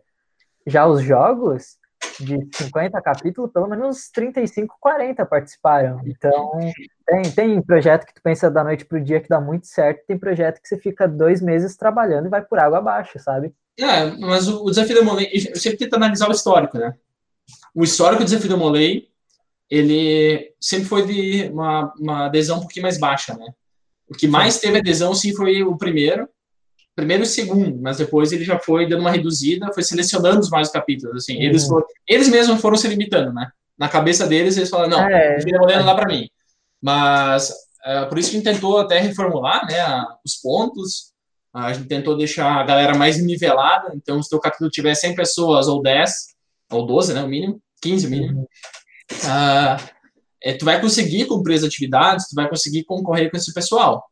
Mas acontece, cara, às vezes o pessoal não, não, não percebe que mudou, teve a, teve a unificação agora, os capítulos que vieram com a unificação também ainda não estão muito habituados com os nossos projetos, e é uma questão do tempo passar, o pessoal ir analisando, talvez o próximo gabinete vai querer modificar novamente, mas a gente fez um teste, né, cara, a gente testou, uh, se o pessoal vai gostar, vai participar, só no final de gestão que vai conseguir fazer uma análise mais completa. E ainda teve a, a pandemia agora, né, que paralisou tudo. Então, e, tá... Isso porque eu ouvi dos próprios capítulos que, que migraram ali, né, uhum. que a propaganda do, do desafio Demolei foi uma propaganda tipo, ah, existe, mas você não vai conseguir. Foi um negócio meio tipo... Mas o nosso é... gabinete? Não, não. O, os capítulos que já é, ah, tá. tentavam o desafio que falaram, não, não é para mim porque eu não consigo, meu capítulo tem menos de 20 membros, eles Sim. já faziam propaganda de, ah, não vai dar porque quem ganha é Chapecó, quem ganha é Raízes, quem ganha é uhum. Concórdia. Uhum. Tipo, foi se disseminando isso, então hoje quem participa são esses capítulos grandes, uhum. nem os que migraram viram uma propaganda boa nesse projeto. Então, é, quem estiver ouvindo e for de outro capítulo, dá uma lida no edital que tá bom. É, cara, é uma questão de tradição, né? A galera criou uma tradição de desafio de Molay nos capítulos. Por exemplo, aqui do Raízes, vou dar o um exemplo aqui do meu capítulo, né? Que eu, que eu consegui acompanhar. Mas o mestre conselheiro uh, convocou uma reunião e falou: pessoal, a gente pode fazer de duas maneiras nessa gestão. A gente pode participar do desafio de Molay para valer, tentando ganhar tudo, ou a gente pode deixar de lado e cumprir outras atividades. O que vocês acham? Daí o pessoal votou e falou: não, vamos participar do desafio do Molay com engajamento. Beleza, com isso ele botou todo mundo no mesmo trilho. E, cara, o que, que te de fazer isso no teu capítulo? De convocar uma reunião e falar, falar, pessoal, vamos fazer um projeto do gabinete estadual, vamos fazer um projeto do gabinete nacional, vamos ter, todo mundo tentar trazer um prêmio inédito para o nosso capítulo. Uh, não estou falando que a Ordem Molay sabe prêmios, né? Não, não quer dizer isso, mas com, com certeza vai ser um incentivo a mais. Que o próximo mais conselheiro não vai querer uh, deixar isso morrer, porque é uma coisa que vai trazer bons frutos para o capítulo. Mas, assim, tem muitos projetos que dão certo, outros que dão errado, e bola para frente, vamos continuar. Tem, tem muito capítulo, já vieram mestres conselheiros me perguntar isso, é uma forma de, de tentar engajar o pessoal. E eu falo, uhum. participa dos projetos do gabinete. Porque por mais que os projetos sejam meio, é, eu digo bobinhos no sentido, ah, dá uma lista de tarefa para o hospitaleiro e ele cumpre. Uhum. Se tu falar assim, o projeto é de fato bobinho, mas vê lá o capítulo que está cumprindo sete é, filantropias por gestão por causa desse projeto e o capítulo que está fazendo duas. Quem está uhum. mais engajado? O que está participando do projeto bobinho ou o que não está? então, eu falo muito isso para participar tem, dos projetos. Tem muitos capítulos que questionam assim, cara, eu não vou ah, muitos reclamaram assim, meu, aquele capítulo lá fica entregando cesta básica lá para ganhar ponto, só para ganhar ponto. Mas cara, não é, não é só ganhar ponto. A família que recebeu aquela cesta básica, para ela não tá nem aí se tá ganhando ponto ou não. Cara, ela tem um mês de, de alimentação, tem duas, três semanas ali para alimentar a família. E se tu vier semana que vem com outra cesta básica lá, ele vai pegar de novo, porque eles precisam. Não tá nem isso, tu vai ganhar pontos, tu vai tirar foto, eles só querem comer, cara, querem sobreviver, querem continuar, querem batalhar. Então, tem muitos que pensam uh, de maneira mais egoísta, né? Meu, aquele capítulo lá tá doando um monte de cesta básica para ganhar ponto. Beleza, talvez essa seja a motivação principal, mas a consequência disso é fazer o bem para alguém. Vai ter, vão ter famílias que vão estar sendo alimentadas, vão famílias que vão ser mais tranquilas com a vida financeira por conta dessa atitude que eles tiveram. De certa é, forma, de certa forma é até bom, porque assim, é, ah, talvez se não tivesse os pontos para o cara, para o pessoal se inspirar, eles talvez nem doariam aquela família é, que não teria é exatamente base, isso. cara, não teria o que fazer. Uhum. Então, até o Bruto, vou aproveitar o gancho agora, vou, vou não vou chamar o Bruto, vou chamar o João. É, da pandemia ele comentou, cara, o que que, como é que tu tá na pandemia? Como é que o João tá vivendo a pandemia? O que que tá sendo para uhum. ti? Tu tá sentindo falta da tua rotina? Para ti tá normal? Para ti tá sendo mais um dia? Tu sente muita falta? O que, que tu pensa a respeito disso? Enquanto ele responde, eu vou pegar uma água, já volto. Tá, vai lá, Luiz. Cara, aqui na minha cidade, uh, os primeiros casos foram confirmados há dois dias. Primeiro caso, né? E a gente tava já há mais de, de, um mês, assim, na, na quarentena, né? No isolamento. Eu trabalhando fora, a gente tá fazendo home office, então eu acordo no mesmo horário, uh, venho aqui no meu computador, trabalho normalmente, e estudo de noite uh, online também. Então, eu tento cumprir sempre as determinações, né? De, de ficar em casa, se isolar o máximo possível, para ficar tranquilo, porque a tendência agora aqui na minha cidade é piorar, né? Agora que tiveram os primeiros casos, vão estar descobrindo cada vez mais, e tomara que não tenha nenhuma morte, né? Mas uh, o risco é muito grande. Então... Pois é, até que eu acho que o Canei vai entender bem, que Cara, pra gente foi. A gente teve alguns marcos na cidade, vou dizer agora pro Balneário Camboriú, né? Eu moro em Camboriú, o capítulo tal, apesar em Camboriú, Balneário, enfim. E, cara, é, você conhece aqui Balneário, né? Sim. Então a gente teve, assim, pra mim, o dia que mais me marcou, que foi assim: opa, agora entramos na quarentena, foi quando a praia central de Balneário tinha duas viaturas na praia mandando o pessoal para casa.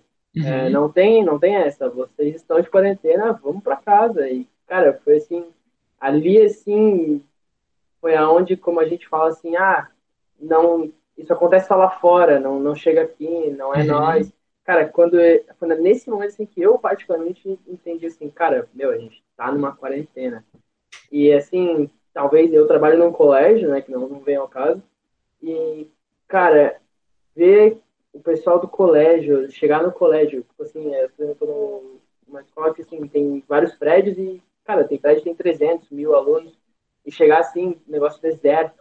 Nossa, é muito diferente. 300 mil alunos? Não, não. Tem uma, tem uma escola que tem 300, tem um prédio que tem 500, tem um prédio que tem 300, outro com 200.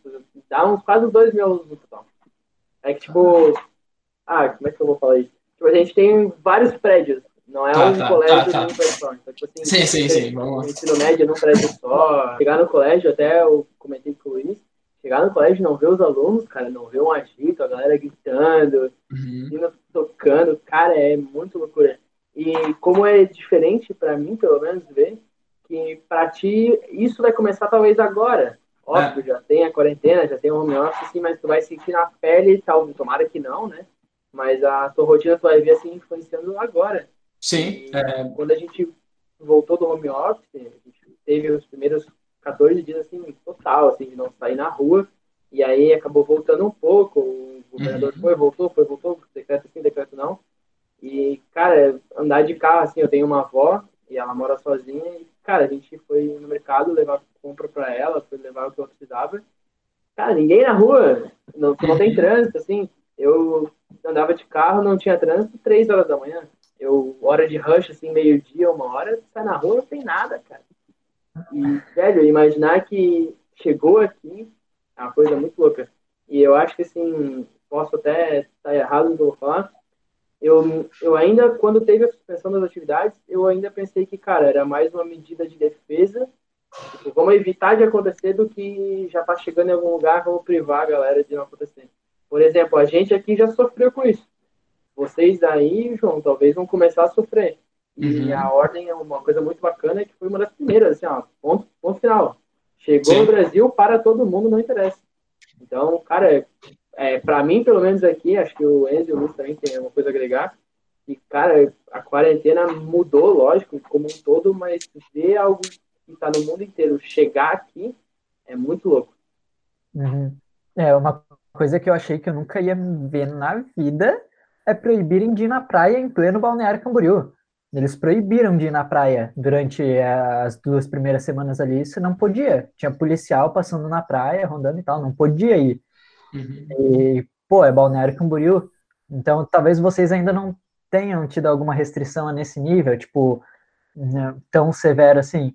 Não, Mas... teve, teve, teve o decreto do governador, né? Atingiu ah, todo mundo. Mas agora que ele está liberando, né? O governador está começando a fazer as liberações, que chegou aqui na nossa região.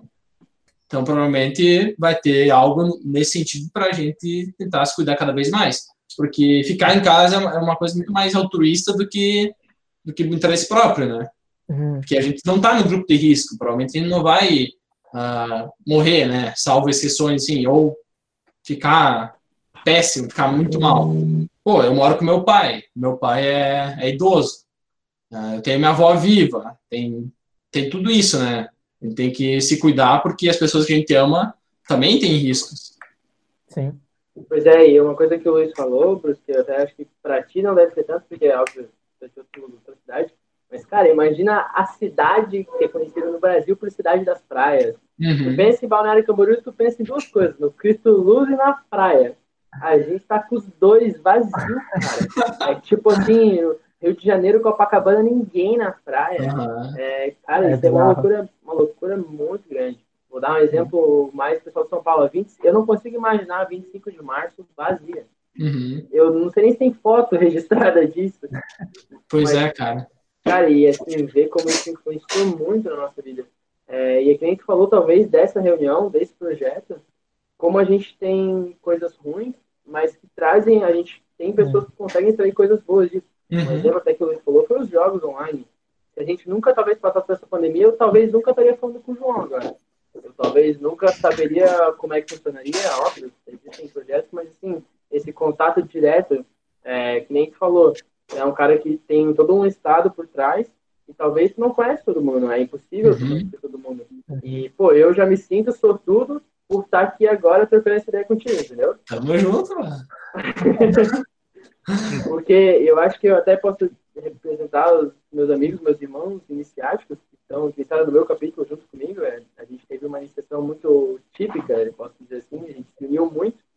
E, cara, a gente sempre falou assim, meu, imagina como é que não deve ser o cara do Estado, meu, o cara nacional. É, uhum. Eu, em particular, eu e mais um irmão, a gente iniciou e uma, uma ou duas semanas depois era o CEOD. E, cara, uhum. eu e ele, a gente incomodou tanto o PSMC, eu incomodei o Luiz. Cara, ele estudava nesse colégio que eu trabalho. Cara, no recreio do Luiz eu sentava do lado dele assim, ô, oh, eu quero ir no CEOD. E aí, como é que faz? Mano, acha alguém, vamos vender, vamos dar um jeito. Cara, ter ido no CEOD fez a diferença muito grande.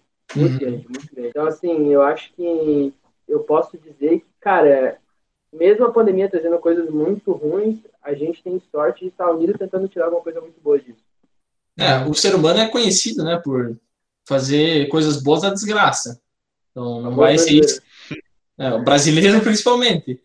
Mas, cara, não vai ser isso que vai impedir todo o resto de acontecer. Talvez a gente tenha uma, uma pausa de, das coisas ordinárias, mas que vai trazer muitas coisas diferentes daqui para frente.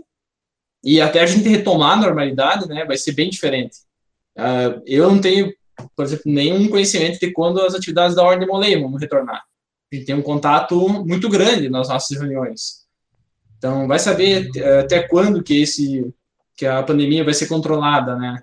no, no Brasil e quanto que vai ter de, segurança após isso para ela não retornar, para não voltar a ter mais casos. Então, talvez quando chegar uma vacina que realmente vai ter um controle uhum. bem grande é, tudo isso. Agora também uma coisa que levantou muita polêmica agora, não sei se você quer ver, acho que isso não, mas foi o Enem, por exemplo. O Enem 2020, o que vai ser, como é que vai ser. Eu, pelo menos, dentro da área é. de educação, cara, MEC, assim, acho que nunca teve tanta publicação no Instagram e no Twitter. Né? O Ministério da Educação nunca foi, foi tão falado. E talvez eu estava conversando com um professor de atualidades e ele me disse o seguinte: é, a educação no país, a saúde no país, nem sempre foram o foco. Assim, gente, talvez todo mundo fala assim, meu, o Brasil precisa melhorar nisso, nisso, nisso. Eu acho que uma coisa que ele me falou faz muito sentido. Talvez a gente precisava de uma pandemia, a gente precisava de algo muito grande para que o Brasil tivesse atento na educação.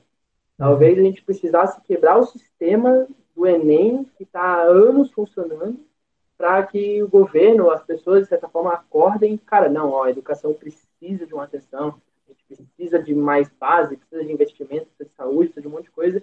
E duas coisas que estão em grande foco agora, pelo menos na minha visão, é educação e saúde. Que entra de novo naquele papo de ter que acontecer alguma coisa ruim para extrair uma coisa boa. É verdade.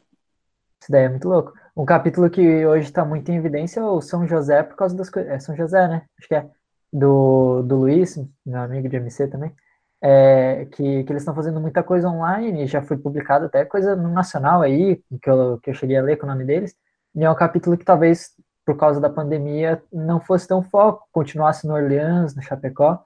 Então, até os capítulos estão mudando um pouco o foco. É, para isso está trazendo muita oportunidade de capítulo que não era tão falado, hoje está em evidência aí. Acho uhum. isso muito uhum. legal.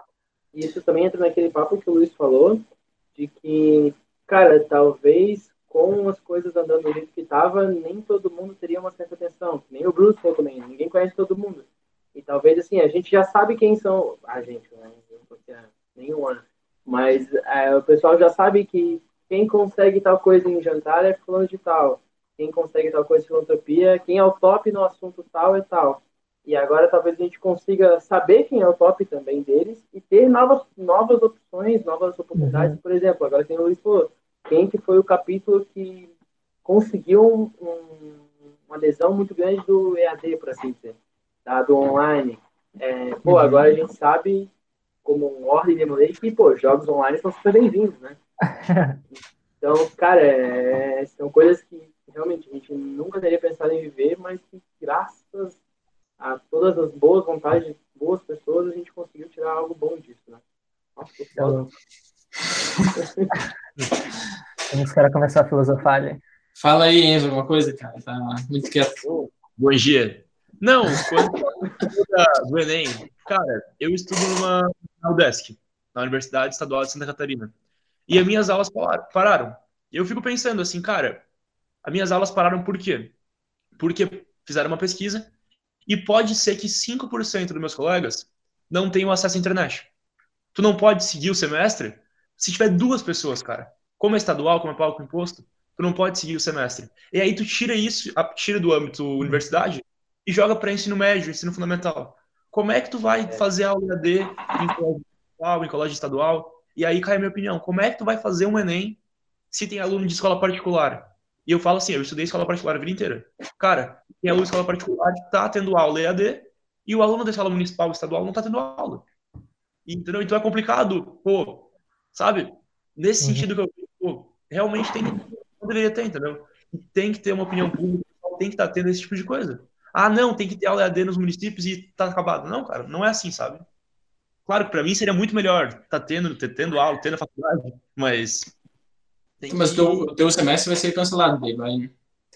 Cara, minhas aulas pararam dia 15 de março. Uhum. A previsão para voltar é no começo de junho. Teoricamente, eu vou ter aula seguido até fevereiro do ano que vem. É, até um que falou. Cara, o, o, Enem, assim, eu nem vou manifestar minha, minha opinião, porque ainda mais estou da área de educação, mas assim, eu acho que parar de ter aula, mesmo que seja o ED, mesmo que não atinja todo mundo, é da gente ter aquele pensamento dos males menor. É entre parar uma turma de 30 e conseguir ajudar 28, é, pô, não estou pensando na minoria, mas assim, eu acho que prejudicar todo mundo, e que nem o Enzo falou, ele está parado, não, não vai ter o que fazer. Vamos supor que a gente que está tendo aula EAD, que tem isso, tem aquilo, beleza, mas, pô, vamos supor que a rede pública então está condenada agora a todo sábado e domingo, todo sábado e domingo, de manhã, de tarde, de noite, os caras vão ter que estudar. Caralho. Assim, é, é uma coisa muito complicada da gente julgar, obviamente. São casos e casos, é, é, acesso à internet, acesso à tecnologia, mas é, o Enem, assim, não tem como a gente comentar, porque é literalmente tomar dos males o menor. Então, uhum. assim, é, vai, é muito injusto para muita gente e é muito justo para muita gente. É uma coisa, é, é uma balança que não tem o certo. Então, assim, que nem o Canei falou, a educação, cara, é realmente um, um grande foco agora. É, cara, nosso trend topics. A gente tem que analisar que a menor minoria que existe é a do indivíduo. Então, eu como uma pessoa só, eu sou a menor minoria que existe no, no mundo. Eu acho que os nossos governadores e nossos governantes deveriam imaginar isso, né, cara? Ah, por exemplo, o Canei está sem aula e vai ter que passar as férias inteiras aí estudando, vão cancelar o semestre dele, vai ter que fazer mais meio semestre, mais um semestre lá no, no final. E as, as, federais e estaduais fizeram isso, mas as particulares, cara, eu tô tendo aula. Eu estudo numa particular, eu tô tendo aula EAD, tudo isso para estão cobrando a minha mensalidade integralmente ainda, não me deram desconto. E para não cancelar o semestre. E o MEC tá aí, cara. Nós temos que, que estamos tendo que lidar com coisas bem diferentes. Uh, ninguém vai sair uh, feliz, todo, né, quer dizer que todo mundo, uh, não tem como todo mundo ser feliz dessa história. Então, cara, eu não sei nem o que dizer, porque são realidades muito diferentes que tem no nosso estado, no nosso Brasil inteiro. E os é. governadores, os governantes têm que imaginar isso, pensar no indivíduo, cara. Até seguindo essa linha de raciocínio que o Bruce falou, eu tive uma reflexão essa semana que até quero trazer para vocês e para quem estiver ouvindo. É, eu trabalho no colégio e, como todas as empresas, a gente teve redução de pessoal, lógico, funcionários, etc. Está tendo home office, está tendo carga horária. E aí eu presenciei um pai falando, é, olha, eu infelizmente não tive clientes da minha loja, eu não vou poder pagar a mensalidade, eu quero cancelar. Uhum. Isso, vezes, muita gente acaba gerando uma demissão, acaba gerando desligamento. E aí chegou o início do mês, chegou o boleto da minha universidade, do Vale aqui, chegou ali o boleto e eu parei para pensar, pô, eu tô tendo redução de certa forma, tô vendo meus amigos sendo demitidos. E por que, que eu vou deixar de pagar a faculdade?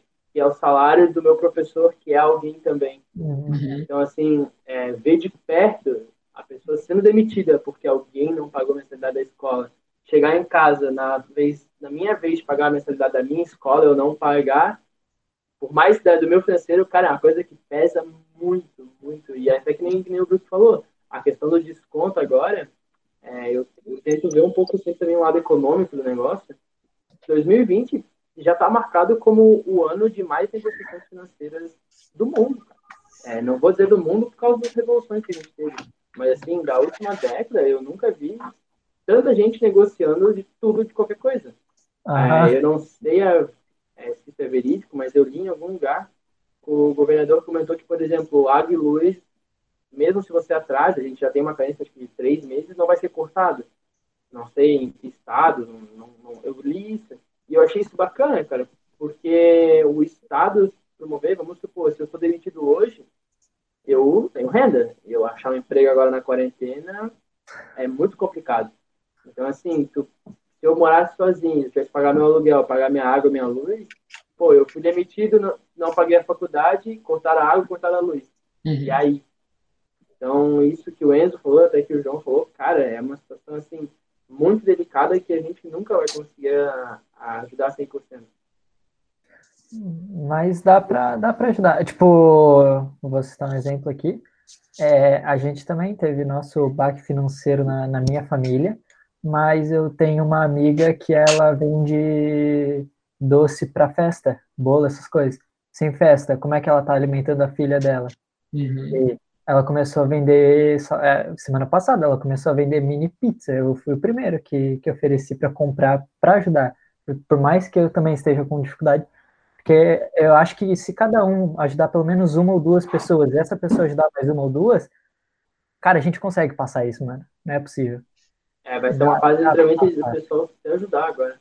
É, uhum. até isso que o Luiz falou, a minha mãe tem uma empresa de eventos, e, cara, a gente tinha cinco, cinco sábados seguidos de casamento. Eu já tinha visto com ela a agenda do capítulo, já ia sair tal horário, tudo certo. E, cara, para mim é só mais um compromisso, mas para minha mãe que tem uma empresa, pô, são cinco clientes, são cinco uhum. rendas que não entraram. E não tem o que fazer. É, eu, por exemplo, sou todo organizado com planilha, não sei o quê, minhas planilhas tá uma confusão. Imagina você do nada não ter uma renda. Você acordou uhum. um dia assim, ó, bom dia Brasil, você não vai ter mais isso. E até o negócio que o Luiz falou, é, eu hoje, a gente já passou 40 dias, se não me engano, tô assim, começar a sentir Imagina o cara que no primeiro dia de quarentena teve que fechar a loja dele, que era a renda única dele. Não, cara, pensa no pedreiro, pensa no, no autônomo, né, cara? Ué, foi uma situação bem, bem difícil. Eu fico pensando a ordem de demolei daqui para frente, porque a gente vai sofrer isso também. Vai, porque, em tese, se hipoteticamente acharem a, a vacina e tal, ainda vai ter muito capítulo que não vai querer abrir porque tem muito tio idoso, vai ter muito capítulo que, que vai preferir deixar de lado um pouco as, as coisas, continuar no online. Aí os capítulos que voltarem vão ter vantagens em projetos, aí vai ter já uma briga. Vai ser a mesma briga, só que na ordem de Molay, basicamente. Aí vai ficar, volta, não volta, aí os capítulos vão ter que se ajudar da mesma forma. É, capítulos que querem voltar, mas não podem, talvez vão na reunião de outro, quem pode. Vai, vai acontecer um, um cenário parecido, quando, quando a gente puder voltar às atividades. E, cara, até não querem liberar, por exemplo, as crianças porque não estão confiando. Uhum. Cara, e qual que é a tendência aqui para frente? É diminuir as, as, iniciações, diminuir as elevações, que a galera, ao invés de pagar taxa, vai pagar uma conta.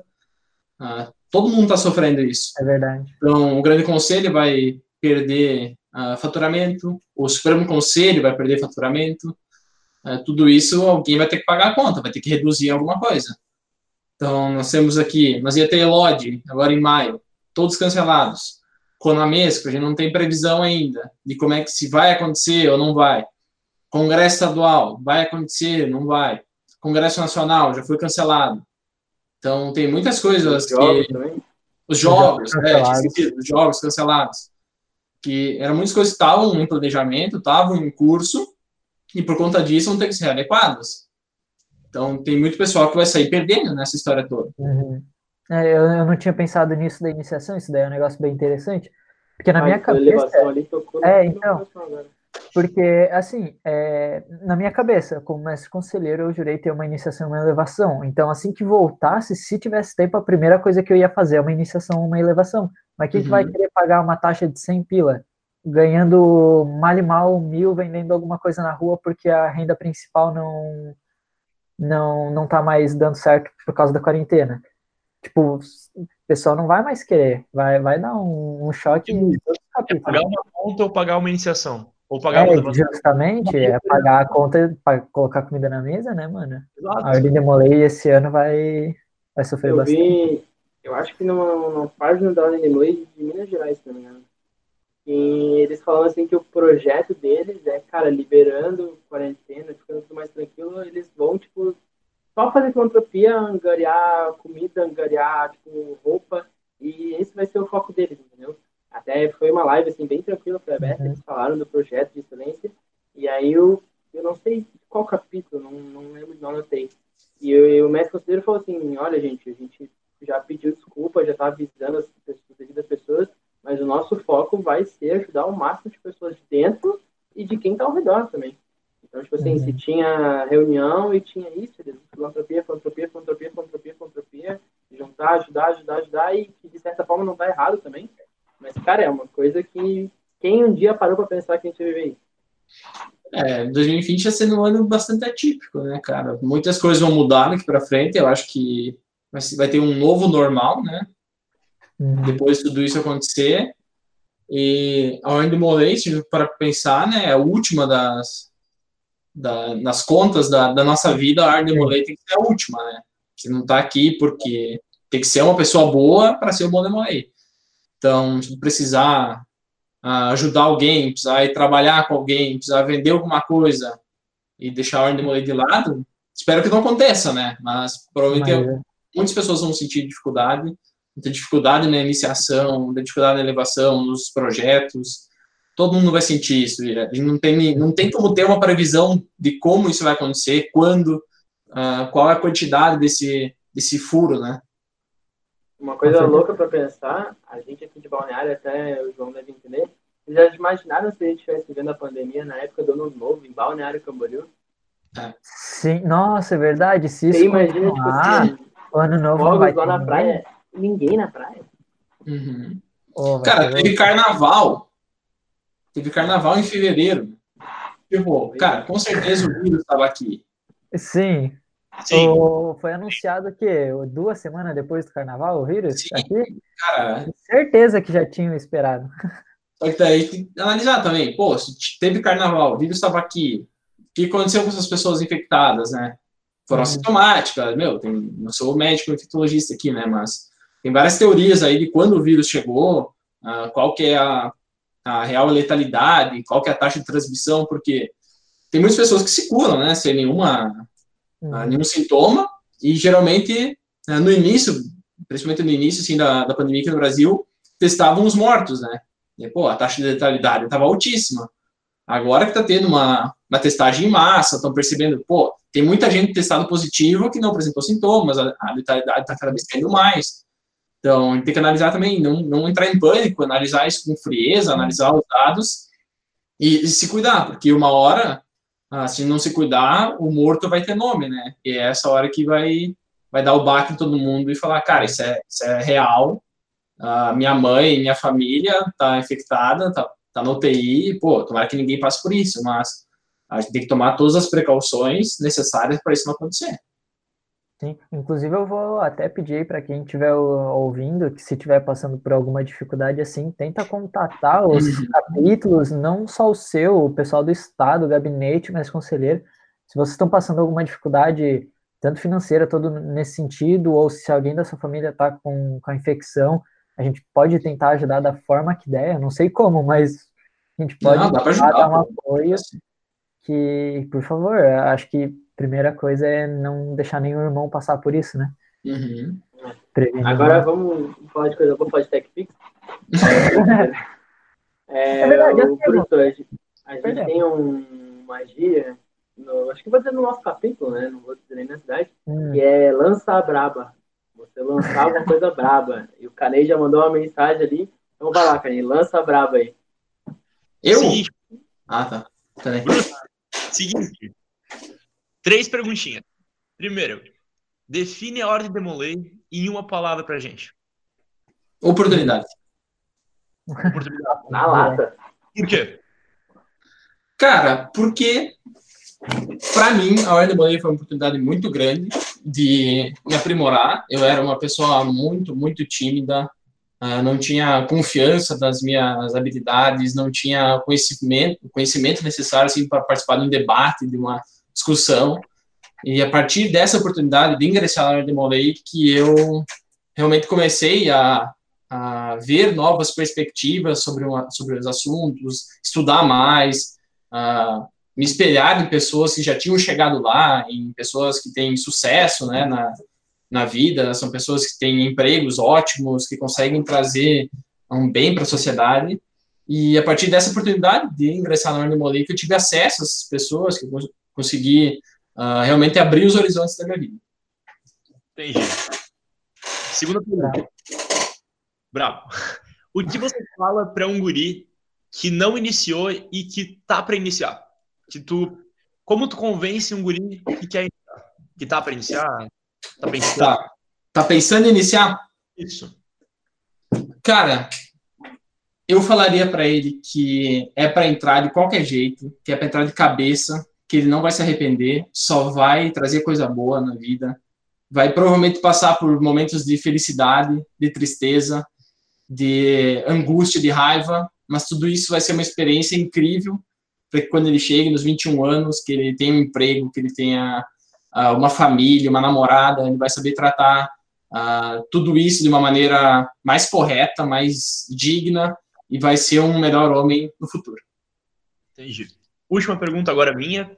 Uhum. Agora a pergunta que não quer calar e todo mundo quer saber. Dois irmãos do Luiz Aguini fizeram essa pergunta pra mim no privado. O que acontece no backstage da Ordem Demolei Catarinense? O que, que acontece? Cara, como assim? Não, entendeu? Não, não entendi. Ah, por exemplo, deu uma palhinha pra gente quando tu falou que às vezes um, um capítulo tá passando por um problema e aí o, vocês fazem toda uma dinâmica para vocês uhum. e resolver o problema, por exemplo.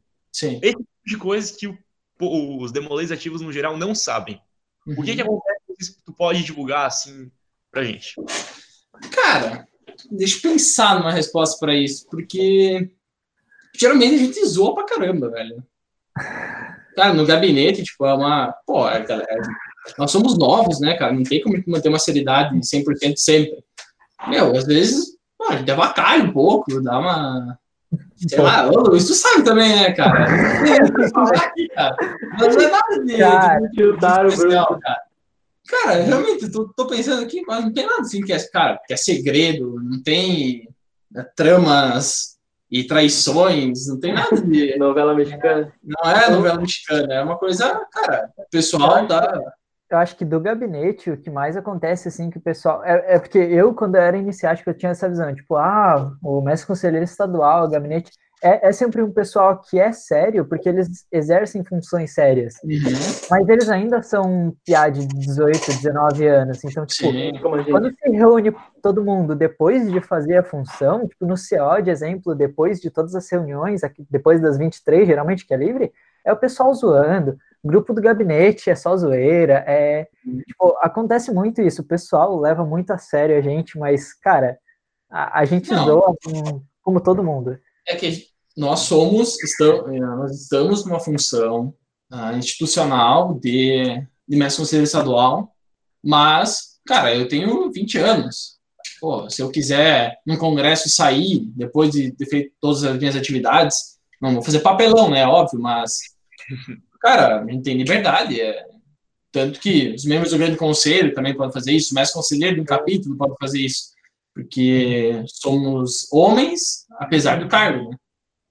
Eu, eu acho que, daí eu já não sei, né? Mas eu acho que deve acontecer mais esses papos polêmicos de trama e não sei o quê na parte do grande conselho, que daí já é um pessoal mais velho, mais sério, mas eu também não sei. Eu, também não. Aí eu, eu me abstenho de opiniões, na verdade. Mas, cara, não tem nada, não tem muito segredo. Ah, porque a gente chegou aqui por um processo natural, né? Vai conhecendo a galera, vai uh, percebendo a malícia das coisas, né? Eu chamo de malícia urbana. Tem que ter malícia urbana para sobreviver no mundo. Cara, cara malícia, urbana, malícia urbana é uma coisa que é difícil explicar, mas tem que ter. Tem que ter malícia urbana. Tem que analisar as coisas com, uh, com o mais técnico possível, tem que analisar todas as possibilidades e ter a malícia urbana para tomar a decisão. Porque cara, tem muita gente que é bobinha, assim, cara. Eu tô falando da malícia urbana deixar de ser bobinho. É, lá, quanto tempo tá na aula mesmo? Como? Desde 2013. 2013. Vou fazer. Tá pouco tempo. É, eu tô em, desde outubro de 2013. Caraca, sete aninhos de ordem. E agora vamos, vamos, vamos falar com o João agora. Diga lá. nessa tua, tua caminhada da Ordem de Molei, conta pra gente aí o momento que tu mais assim, pagou um micão, assim, na frente, e pra ti, tipo, assim, tu bate, assim, quando tu pensa assim, cara, eu fiz, fiz feio, dei um mico, assim, tipo, gaguejei, esqueci, deu branco, é, e eu quero também que tu diga, assim, uma conquista que pra ti foi muito importante, foi um momento, um momento marcante pro João, dentro da ordem, e um momento, uhum. assim, que, cara, pra ti marcou muito porque passou vergonha, porque foi zoado, porque foi engraçado. Cara, teve um momento muito engraçado, que lá no capítulo que o Fontana era mestre conselheiro e ele foi convocado para participar do Conamesco da próxima gestão, né? Foi na organização e tinha uma instalação do Betel naquela semana. Daí, daí ele me nomeou assim como representante, né, para a sessão. Cara, e eu fui lá e desci o pau nas no Betel. na, na sessão pública, assim, cara. Nossa, cara. Eu cheguei, é porque na época, o que aconteceu? Os, os, os conselhos consultivos decidiram proibir as atividades entre Demolês e Filhos de Jó. Ah, normal. Normal, né? Acho que acontece no estado inteiro. Sim. Mas, pô, cara, a gente tava tendo uma relação boa assim com as Filhos de Jó, sabe? Uh, tava fazendo atividade junto, tava legal. Só que daí deu umas treta lá. num outro capítulo, nem lembro qual que era, deu uma treta, tipo, no estado, assim, decidiram meio que padronizar isso, ó, vamos proibir. Cara, todo mundo ficou muito bravo, né? Imagina, cara, qual que é o sentido de, de proibir, né? Porque o menino não, não sai com a menina lá no idiomas e chega na escola e estuda com ela. E vai no cinema e, e vai com ela, entendeu? Não faz sentido nenhum. Parece que é de outro planeta, né? Aí chegou o João e meteu a boca. Meu, a gente ficou tava muito bravo, eu falei pro Fontana, cara, pode me nomear, mas eu vou xingar elas. Falei, daí ele não acreditou, Pessoal, cara. Não façam isso, pelo amor de Deus. Daí, daí, não, não façam isso, cara. Daí ele não acreditou, falou, não, vai lá, vai lá. Cara, daí eu fui, nossa, desci o pau, cara. Xinguei pra caramba. Cara, eu xinguei eles, disse que o conselho tava lá pra, pra auxiliar, não era pra mandar. Uh, meu, eu falei um monte de coisa. Xinguei. Enfim, não façam isso. E, cara, daí, tipo, cheguei em casa, o presidente do conselho me ligando, cara, o Fontana me ligou lá do Conamesco, tipo, querendo saber o que aconteceu, porque todo mundo tá falando dessa treta aí. Daí essa foi, tipo, a maior, mais engraçada, assim, cara. Até hoje a galera ainda me zoou por causa disso. E o momento mais feliz, assim, cara, acho que foi o meu primeiro Conamesco, quando eu fui eleito, quando eu fui como eleito, né? E a eleição do nosso conselho estadual, que foi bastante emocionante, cara. Foi bastante nervosismo. Foram os dois momentos assim que mais me marcaram, né? Não foi nem tanto a instalação como na conselho estadual, mas a eleição foi pior. A eleição foi icônica, eu acho que vai ficar marcada aí por uns bons anos. É, na eleição, na instalação, eu tava meio, meio zonzo ainda com tudo que tinha acontecido. Sim, o Vitor tava lá, eu chamei ele e o pessoal. É, tava bem cheio. Pô, foi muito massa. Foi, foi muito massa. Quem tava lá lembra da energia. Foi. Uhum. Foi muito louco. Foi muito louco. Cara, mano, era o dia da minha formatura. Eu tava entrando para me formar e eu era da chapa do mobiliário. Uhum. E aí eu falei assim, Palma, na época o Palma era o nosso regional. Palma, me liga quando sair o resultado. Era 5 horas da eleição. Pô, deu 5 e meia, 6 horas. E eu entrando pra colação. Meu Deus. E ele não mandou mensagem nenhuma. Eu falei, bah, perdemos, Não, já era. Aí o Bugiro ganhou. Não, pera, vou recontar. Cara. Ganhamos, ele falou? Não, ele mandou no WhatsApp assim, acho que ganhamos. Tá, empatou. Não, pera, agora eles vão uhum. recontar. E aí todo mundo naquela aflição, assim, meu, o que vai acontecer? O que vai acontecer? Ah, empatou, ele ganhou porque era mais velho. Cara, foi. Foi tenso, cara. É, foi, foi muito tenso. Todo mundo que tava lá ficou com a mesma reação, cara. Cara, é que assim, nós tínhamos uma planilha, assim, que estava tentando uh, supor quem o pessoal ia votar, né? Tipo, chamava o mestre conselheiro e falava, viu, uh, o que, que tu achou dos nossos projetos? Quem tu acha que vai votar? Ela, meu, vou votar em você, vou votar na outra, não sei o quê. Imagina que vocês também tinham uma planilha desse tipo. Cara, e na nossa planilha a gente tava ganhando, tipo, apertado. Uhum. E na planilha de vocês, imagina que tava mais a mesma coisa. Bem, a gente tava... Como? Na nossa também Desculpa, a gente estava ganhando. É, é, é, tipo, normal, né? Teve alguém que escondeu o voto, né? Pô, normal. Mas, cara, e durante a votação, eu lembro que tava o Costello, Costello e Felizete marcando os votos assim, meu, uh, isso aqui é nosso, isso aqui não sei, vão marcar para eles, isso aqui diz que é nosso, não sei o quê. Ele falou, cara, nós ganhamos por um. Nossa votação. Ele falou, cara, não, nós ganhamos por um ou dois. Eu falei, não, é possível, cara isso aqui tá errado, não, tem alguma coisa, cara, tá errado, por dois não é possível. Ele falou, ganham por um, eu lembro que o Edu que anunciou, cara, tipo, eu levantei branco assim, daí a galera começou a me abraçar e tal, tipo, não tava acreditando, cara, ganhar por um, assim. E, meu Deus, cara, o que que tá acontecendo aqui? Daí o, o Leduc falou, não, para todo mundo aí, vamos, vamos fazer a recontagem que tem um... E eu não sabia o que estava acontecendo, cara pensei que tinham, tipo, votado um a mais pro nosso. Uhum. E no final das contas, eles anularam o voto. Sim. Porque, se, por exemplo, se trocasse o voto para outra chapa, a gente tomava é. no rabo, né? E aí, cara, Legal. eu nunca senti tanto nervosismo na minha vida inteira. Porque, meu Deus, ele falou, não, vamos fazer a reportagem. Daí anulou. Quando anulou, declarou o um empate e deu, fiquei mais tranquilo, porque eu já tinha visto né, a idade. Mas, cara, Oh, eu lembro, o Bruce estava branco. Bruce estava branco. Eu perguntava para ele, ele nem sabia que ele estava fazendo. Não, não sabia nem que eu tava, cara. Foi. Ainda que o Felizete estava mais tranquilo, ele conseguiu administrar lá, cara, porque eu tava mal, velho. Na realidade tava muito tranquilo e tudo branco, branco. Mas foi massa, cara. Foi uma experiência que eu provavelmente não, não vou esquecer nunca na minha vida. Né? De longe. Deixa eu já então fazer uma pergunta aqui para fechar, que, cara, a gente escutou muito esse nome e eu quero saber como é que, a gente eu aqui também, como você conheceu o Felizete e o Bernardi? Cara, o Felizete, quando a gente começou a ter a ideia da chapa, né, tava conversando com os antigos estaduais, com os meus amigos e tal, a gente teve a ideia uh, de fazer uma união dos que migraram em 2018 do antigo ScoDB com os que já estavam no RFB, né? Que seria eu e os antigos do, do ScoDB, que seria o Felizete. Só que a gente não tinha um nome ainda de quem seria. E, cara, a gente foi conversando com a galera, conversei com o Costela, que foi regional junto comigo. Ele falou, meu, o Felizete e tal, a gente conversou, se conheceu num, num Clanamesco e decidimos montar a chapa. E, tipo, eu não era amigo, assim, do Felizete, sabe? Eu não, eu não conhecia ele direito antes da, de formar a chapa. Mas já o, o Bernardo eu já conhecia ele faz tempo, por causa do gabinete, a gente foi em vários canamescos junto, a gente era amigo, fui assim para Concórdia várias vezes, né? É bem diferente da, do Felizete, mas o Vitor eu já conhecia ele bastante tempo, assim, pra, pelas outras passagens pelo gabinete estadual e por causa disso, né? Por causa que é, é, mora perto também de, de São Miguel, em Concórdia, né? Perto, entre muitas aspas, né? Porque é longe de tudo. Mas o Felizete a gente conheceu, eu conheci assim na a gente não foi amigo antes de, de ser da chapa, sabe?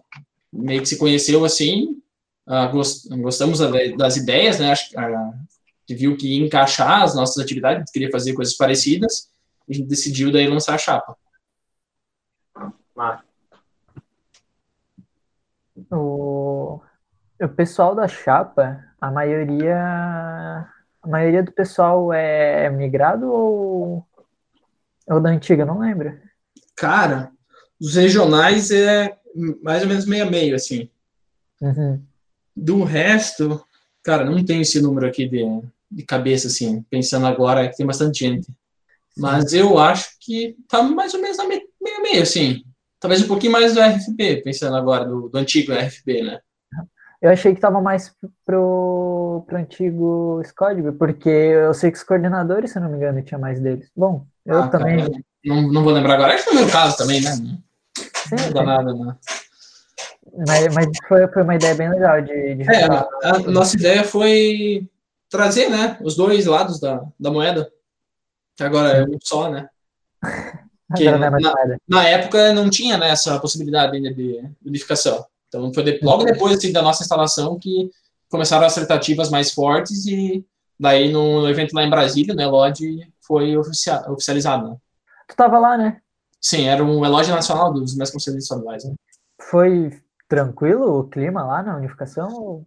Cara, foi, foi, até que foi. O outro mestre conselheiro estadual também do Discord de Santa Catarina foi, que era o Silney na época, e foi, foi tranquilo, cara. Não teve, não teve treta não, porque foi uma decisão meio que de cima para baixo, sabe? Uhum. E que os Supremos se decidiram assim, bola para frente beleza, né? Tem críticas, tem elogios, mas. Imagina, são, são muitas pessoas, né? Não tem como agradar todo mundo. Não, mas aconteceu. Agora vamos lidar com o que aconteceu e vamos embora. Não entrando no mérito se é bom ou ruim, né? Cada um tem sua opinião. Vocês querem. Tem mais algum assunto? O que, que vocês acham? Querem encerrar? Cara, eu, eu tô... acho que o Brusco podia dar um recado para o pessoal que está assistindo aqui e a gente encerra. O que, que tu acha disso? Por mim. Vai lá, Brusco.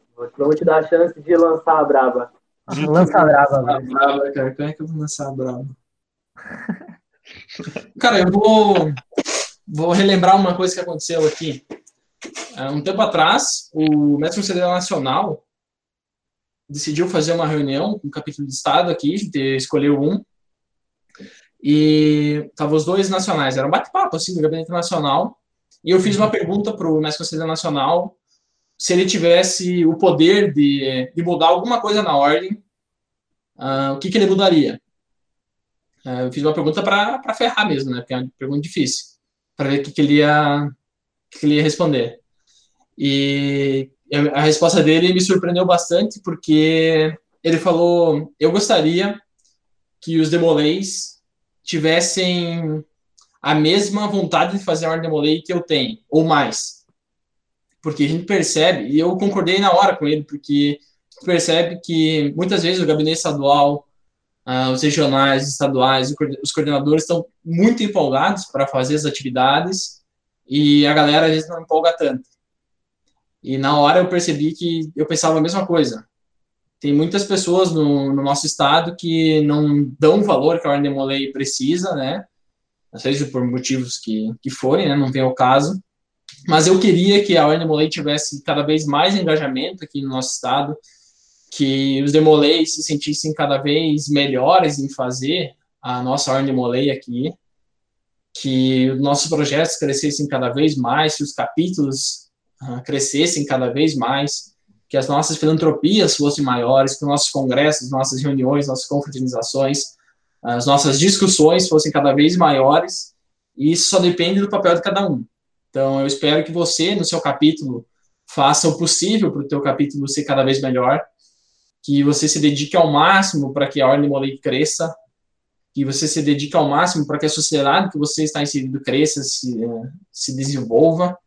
E o, esse é o recado final, de cada vez trabalhar mais pela nossa Ordem Molei, uh, pelo seu trabalho pessoal, pelo seu estudo, e não deixar isso nunca, nunca acabar, porque a gente está vivendo uma época, essa época da juventude, né, uma coisa que nós vamos formar toda a nossa base, uh, no qual o futuro vai ser edificado, nossa fundação, né, até no nosso ritual tem isso, e o pessoal não, não costuma levar isso literalmente, mas essa é frase bem literal. Nós estamos fazendo hoje todas as nossas fundações para que nosso futuro seja cada vez melhor. Então, se dedique ao máximo na hora de molei, no seu trabalho, no seu estudo, que no futuro você vai colher frutos uh, grandes e belos. Ô, louco, cara. Não tô brava, né? Tá bravo. Não, bravo. Então, eu acho que com, com essa filosofia de vida aí, a gente vai encerrando o podcast, o Papo com o Bruce Tolin. É um foco aí de, de, conversando com gigantes que o Luiz Aguini está fazendo. A gente provavelmente vai trazer outros nomes aí nas próximas... chamar o Felizete aí, pô. Vamos, Deixa vamos. desafio, tá então, mas, mas aí separa cinco horas, o bicho fala. Pode deixar.